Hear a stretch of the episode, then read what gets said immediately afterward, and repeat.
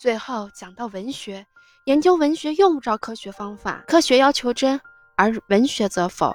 文学是感情的产物，愈不尽情愈好。文学的目的是表现人生有环境的关系，它是含有民族性、阶级性和时代性的。所以，一时代有一时代的文学，一民族有一民族的文学，一阶级有一阶级的文学。大概野蛮人的感情强烈。平民行为粗豪，对于一般不满的事情，常是信口大骂，出口成章。贵族则把文学当成一种娱乐品，凡事主张含蓄，不主张乐到极点。所谓文人的态度，要雍容大雅，要温雅敦厚，这是文学的阶级性，各有各的特长。我们不能说哪一种文学不好。关于文学书，应读的很多很多，极不容易选择。只是现在只能提出几个代表作家和他们的代表作品。中国古代的歌谣时代，有许多的神话是靠不住的、假托的。《诗经》是中国最大的文学宝库，所描述的多是所描述的多是社会实际生活。至于屈原、宋玉的作品，则是属于理想派的，超实际的生活。汉室乐府时代是贵族文学，毫无价值。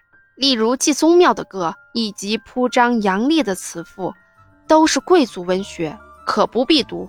自东汉至隋唐，平民作品很多，平民思想也很发达。那时的代表作家有曹家父子，就是曹操、曹植和曹丕。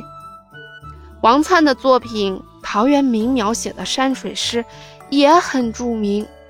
骈文没有什么价值，但王勃的《滕王阁赋》却很好。不过典故太多，读时要查类书，所以不读也没关系。于是进而进入律诗时代。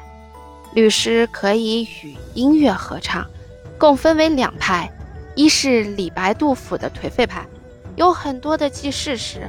平民色彩很浓厚，专描写劳工的痛苦，明社会的不平。二是柳宗元等的山水派，到了南唐，浪漫派的词很盛行。北宋则有苏东坡豪放派的词，这是词的时代。明末是曲的时代，在元朝有许多的散曲，到了明末就盛行一时，其最著名的是昭君和番。王实甫的浪漫派作品《西厢记》等，所描写的不外乎是社会家庭问题和女子痛苦之类。除散曲外，还有许多南曲传奇，其作品有《琵琶记》、汤显祖的《牡丹亭》等，其内容也是关于家庭问题。历史剧的出品很多，例如清代的《长生殿》《桃花扇》等，都是很沉痛的描写。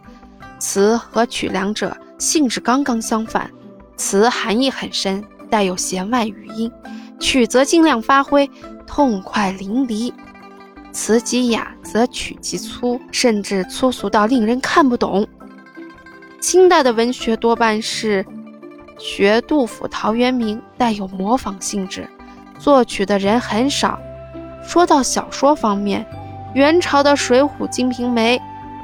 明代的《三国志》，清代的《红楼梦》《儒林外史》。《红楼梦》是描写大家庭的情形，《儒林外史》描写的是文人丑态，是富于讽刺性的社会文学。现在的文学到了新的阶段，文学并没有时间性和地方性的关系，因为人的冲动和感情彼此都一样。譬如坦丁的《神曲》，歌德的《浮士德》。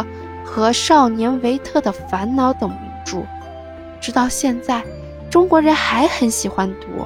就是文学的阶级性也并非是固定的，一个阶级可以了解个别阶级文学而感受趣味。不过有一点我们应该知道的，就是我们不要模仿前代，我们只可以读古人的名著来培养自己的感情。总之，中国的书籍可以分为三大类。至于读书的方法，就是先要研究科学、数学以及读书的工具或手段。